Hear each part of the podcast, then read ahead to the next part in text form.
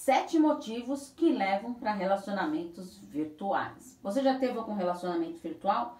As pessoas estão tão conectadas com o mundo virtual que gera uma certa insegurança de conhecerem pessoas presencialmente. Você sabia disso? Essa insegurança e timidez podem levar algumas pessoas a criarem um perfil falso, o famoso fake.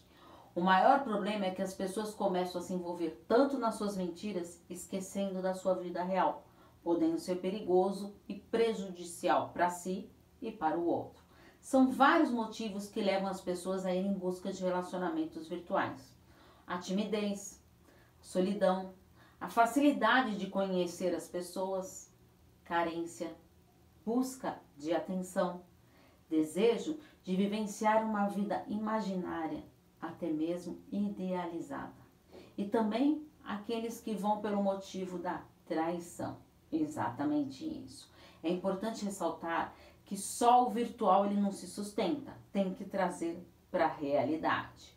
Mas cuidado, preserve-se para marcar algum encontro somente em um lugar que tenha bastante pessoas por perto, um local público. Combinado?